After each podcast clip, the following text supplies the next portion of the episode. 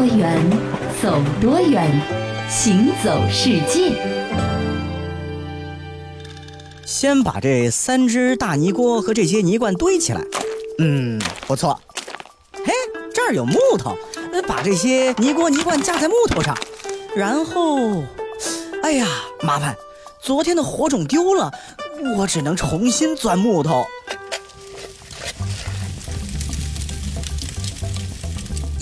火回来啦，这回可以烧啦。等里面的罐子红透，就大功告成了。哦呦喂，我要当心，别让它们炸开。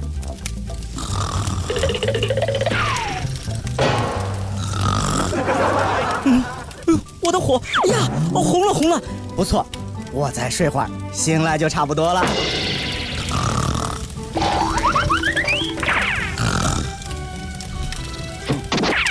嗯，不错。该熄火了。你以为我这么贪睡？我是为了晚上做准备，我不能让火推得太快，要不然就白忙活了。哎呀，妈妈，我好害怕！哎呀，皇帝老爷，快来救我！哎呀呀，天怎么还没亮呢？哎，你总算叫了，让我看看这些罐子怎么样了。嗯，不错不错。虽然不太好看，但足够硬了。嗯，这个更好，居然还有用，看起来下次都得多烧会儿。太好了，这回我再也不缺陶罐用了。行走世界，大家好，我是一轮。各位好，我是贾云。可能有人听出来了，嗯，刚刚的这个演绎呢，是《鲁滨逊漂流记》中描写烧制陶器的一段。嗯，鲁滨逊在荒岛上的十几年啊，简直就是早期人类历史的缩影。人类祖先发现篝火烧过的地面会变硬，于是呢，就把粘土捏成人偶放在火里烧，就成了最早的陶器。嗯。刚才大家都注意到了啊，我们说到的是人偶，因为这个陶人偶呢，最早呢是用于宗教活动的，最早呢有近三万年的历史。那个时候啊，人还比较唯心，因为对大自然的这个认识还很少，发明了音乐、舞蹈、绘画等等。那初衷呢，都其实不是为了审美，而是呢为了和鬼神交流。那又过了一万年啊，人们才想起来说这陶啊，哎，不仅能够做人偶，还能够做成各种瓶瓶罐罐，用来装水、盛酒等等等等。那现在最早的陶罐呢，是在日本发现的，距今呢有两万年的历史。烧制陶器呢，是人类进入新石器时代的一个标志。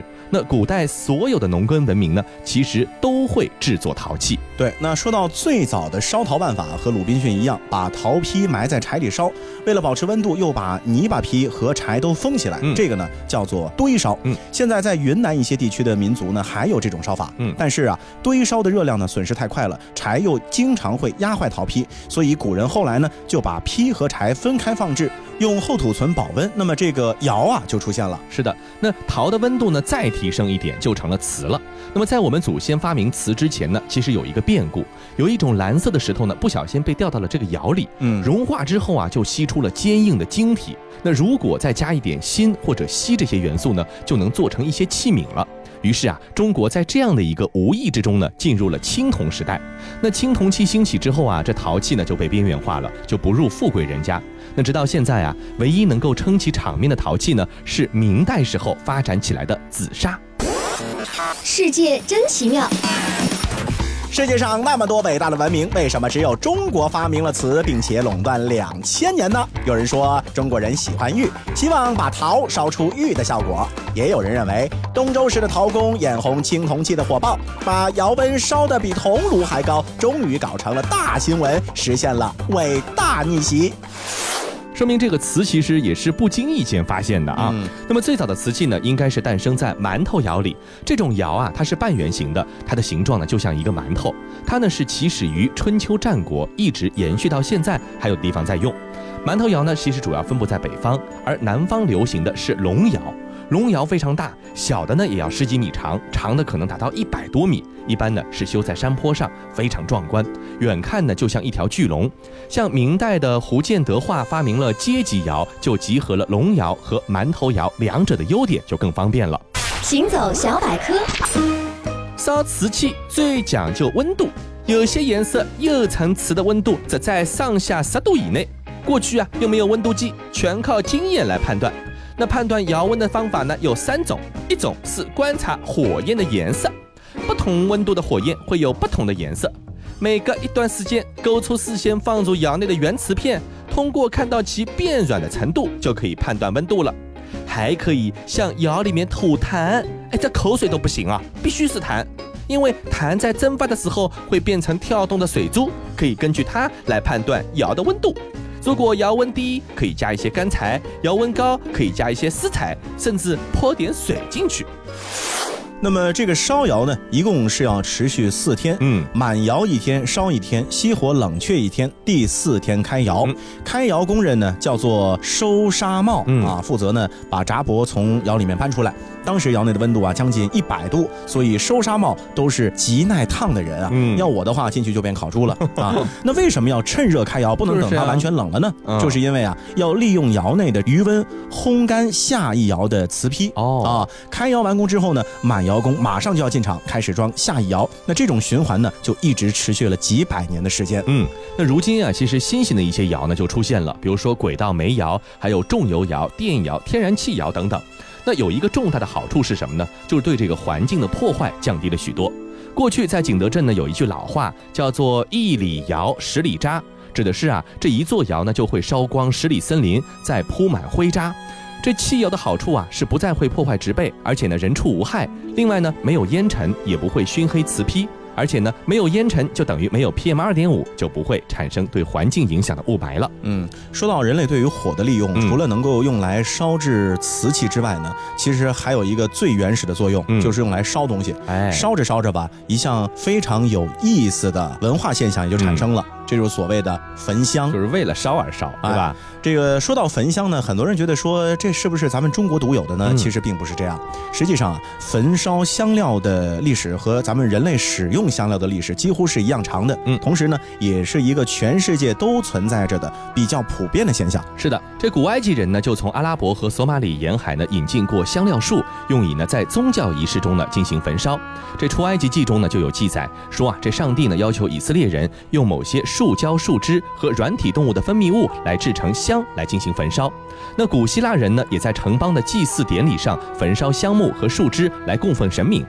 古罗马人呢，也会在家庭和公共祭祀活动中呢来焚烧这些香料。嗯，而中国人有焚烧香料的比较早的文字呢，是在周代初期记载的，《诗经》当中就有这个“为清即兮，文王之典，赵婴”的句子。那所谓的缨就是缨礼，缨礼指什么呢？就是点火生香，以香气去祭祀的一种礼仪。是。那么这个时候呢，大多是直接的燃烧天然的香料，包括带有芳香味道的木头啊、树枝啊、香草啊，还有动物的一些分泌物。是的，嗯，这焚香呢，从礼仪活动进入到我们的寻常百姓生活呢，并且普及开来呢，是在汉代的时候。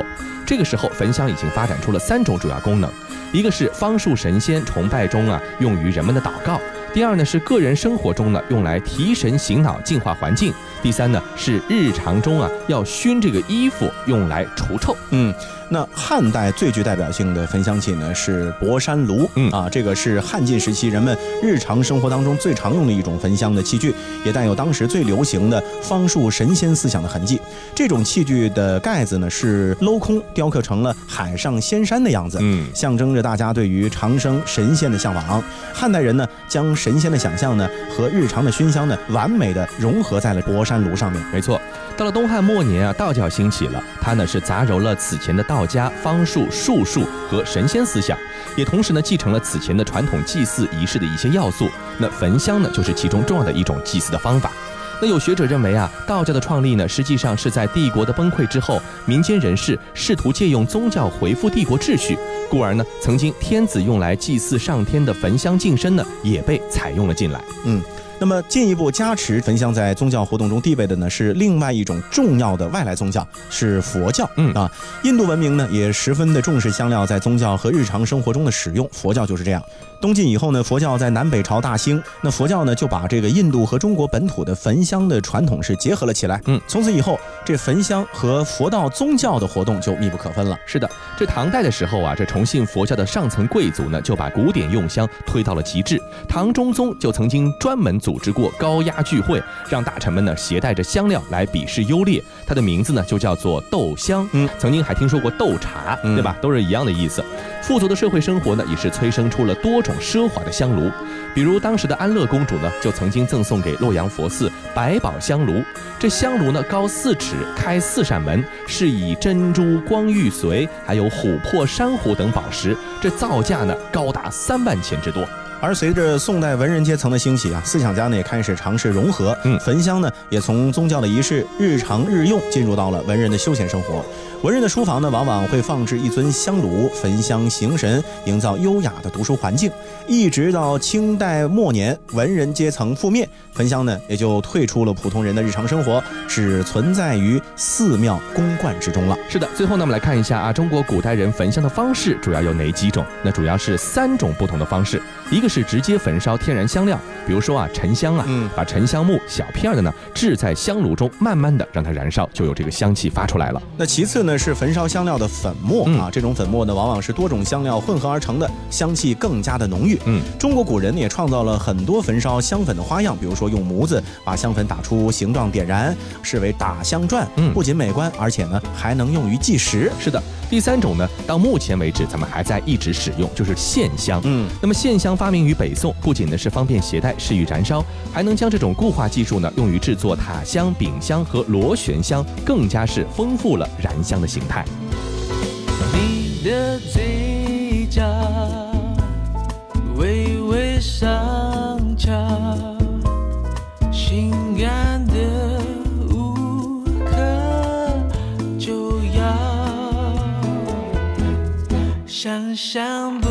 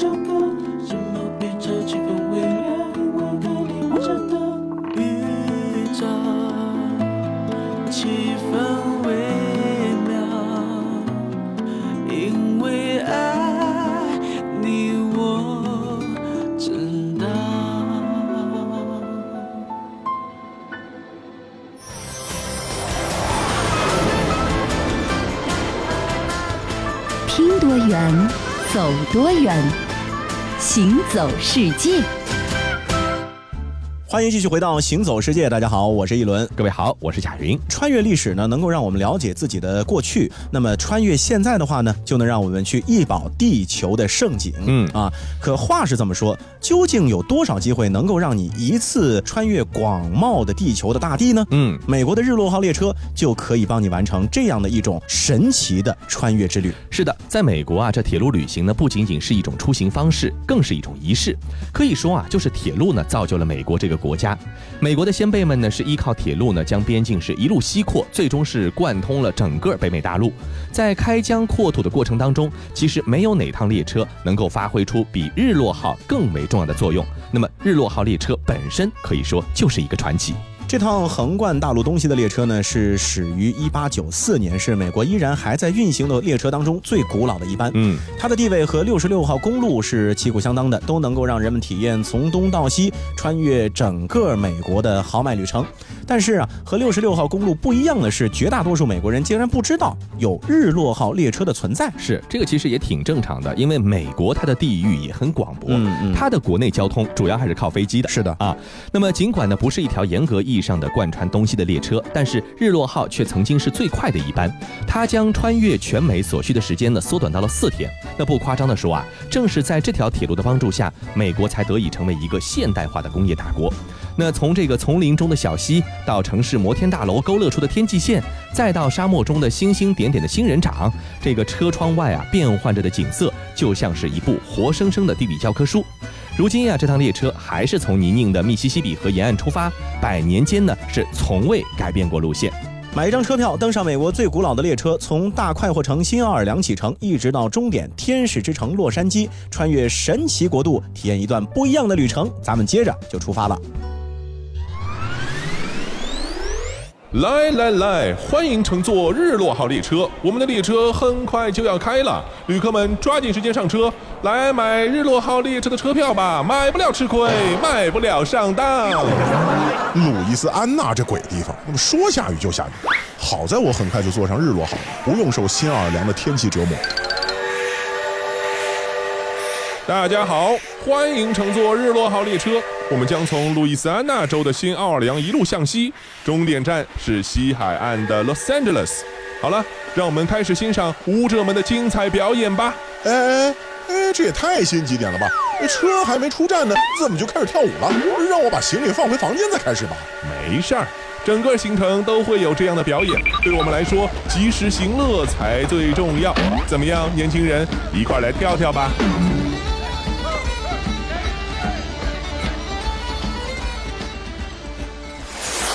哇，哎，真刺激，真带劲！昨晚在新奥尔良，我已经觉得大开眼界了，想不到在列车上还是这样的精彩。这就对了，小伙子，我看你这张盖亚密孔，肯定是昨晚玩的太嗨了吧？呃，这个，哎，真什么都逃不过大叔的法眼呢。真不错，舞蹈好看哦，吃的也不错，哎，可这风景好像就不怎么行了。小伙子，这里已经是德克萨斯州了，德克萨斯牛排，刚吃过饭，怎么又想着吃了？那那人家只知道这个嘛。这里呀，都是干燥的平原和光秃秃的山峦。哎，你看天空也感觉变得黄黄的了。哎，你就干脆好好睡一觉吧，明天起来又是另一幅光景了。呃，也好，哎呦，我也困了。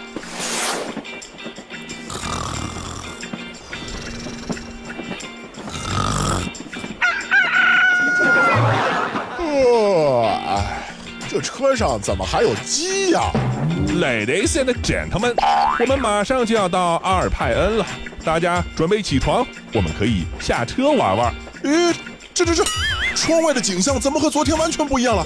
呃这里还是美国吗？没错啊，这里已经到达了美国内陆，我们已经开了一千五百多公里啦。哦，哎，这是哪里啊？这里还是德克萨斯，我们将要停靠阿尔派恩，这是一座古老的驿站小镇。一百五十年前，这里就是通往西部狂野世界的出口了。哎，有点像你们中国那个什么什么关阳关？啊？对对对对对，阳关阳关。一会儿你就会看到，在火车站的对面有一组描绘这里历史的壁画，那我特别喜欢。这些画儿就像是我的老朋友一样。历史？描绘的是火车的历史吗？对呀、从一八八二年开始，这条铁路就已经在这里了。一想到我也是这段历史中的一部分，那感觉还真不赖。啊，你已经一百多岁了。世界真奇妙。距阿尔派恩西北四十公里，戴维斯堡兵营遗址更加直观地提醒着人们，在铁路修到这里之前的混乱过往。如今这里是一处国家历史遗迹，许多建筑依然保存完好，包括兵营、商店和长官公署。由岩石山谷、红色山峦和造型诡异的龙舌兰花构成的地貌，好似外星球，与世隔绝。当年驻扎在这里的士兵一定会感觉恍惚，以为自己被派遣到了月球上。即使在今天，戴维斯堡依然给人穷穷竭力的孤独感。不过有点遗憾，你坐我们的火车穿越美国，就没有办法看这里的夜景了。哎，夜景有什么好看的？我们上海的夜景就很美。哎，我想让你看的是没有光的夜景，你们上海肯定没有。没有光，没有光还叫夜景啊？我一看就知道你这个小伙子不读书不看报。父亲，这个地方几乎没有任何的光污染，所以你可以看到只有星空的夜景。这里有一座麦克唐纳天文台。三座美国最大的天文望远镜都在这里。嗨，天文台啊，我又不是科学家，到了那儿也看不到。非也非也，普通游客也可以使用专业的天文望远镜一窥宇宙的奥秘哦。你可以学会分辨哪个是火星，哪个是木星，哪个光团是蟹状星云。游客们还可以用无比强大的天文望远镜尽情欣赏头顶无尽的银河，这么赞！哎，我要下车。下什么车？马上要开了。呃，你不让我去看星星，你是坏人。好了好了好了，你看看外面，这白天的天不也挺美的吗？哎，还真是啊，天空又重新变成蓝色，哎，真神奇。嗯，不下车也挺好的。嗯，哎，你还可以到观光车厢里看，那里是三百六十度无死角的美景哦。好哎，好哎。哎，怎么像哄孩子似的？Ladies and gentlemen，现在是傍晚六点四十分，我们将在五分钟之后到达图森，大家可以在这里尽情的欣赏美丽的日落。图森，我只知道图森堡。哎呀，你还真是 too simple 呢。图森是一个地名，这里离开我们的出发地已经有两千四百公里啦，这么远。哎，那除了日落，这里还有什么好玩的？嗯，你可以在这里看到一望无际的霸王树和树形仙人掌，这可都是别处没有的。不过，如果看到了尘土被大风吹得卷了起来，可千万要回来哦。哦，是龙卷风吗？也不一定是龙卷风啦。但是至少告诉你，一场风暴即将来临。如果你在车里，可能会有机会看到壮美的闪电。哎，不过记得，不管怎么说，七点半之前一定要回来。世界真奇妙。图森附近有不少度假牧场，这种传统的经营形式最早可以追溯到十九世纪。有钱的城里人花钱找牛仔学习套马索、绑缰绳和西部马术。每年成千上万的游客到牧场来体验边远地区的野餐，骑马穿越山间小路，观赏日出日落。在美国，每个人的内心深处都藏着一个牛仔梦，对他们来说，来到这里就像是走进了电影。哎，这景色真不错！哎呦，我都差点没赶上车啊！来来来，多吃点，这是最后的晚餐。明天一早我们就要到站了。这么快？我还想再坐一次，没坐够呢。嗯，好啊，那请你再买一张回程票，普通车厢八百六十五元，双人套间两千七百七十五元。哎，要不然你也可以享受一下头等包间八千元哦。哎，我和你认识，我给你优惠二十，七千九百八，怎么样？要不要？那我还是下车吧。女士们 and 先生们，我们的列车已经到达终点站洛杉矶联合火车站。这次行程一共三千二百十一公里，希望我们的服务能够令您满意。欢迎您再次乘坐日落号列车旅行，拜拜。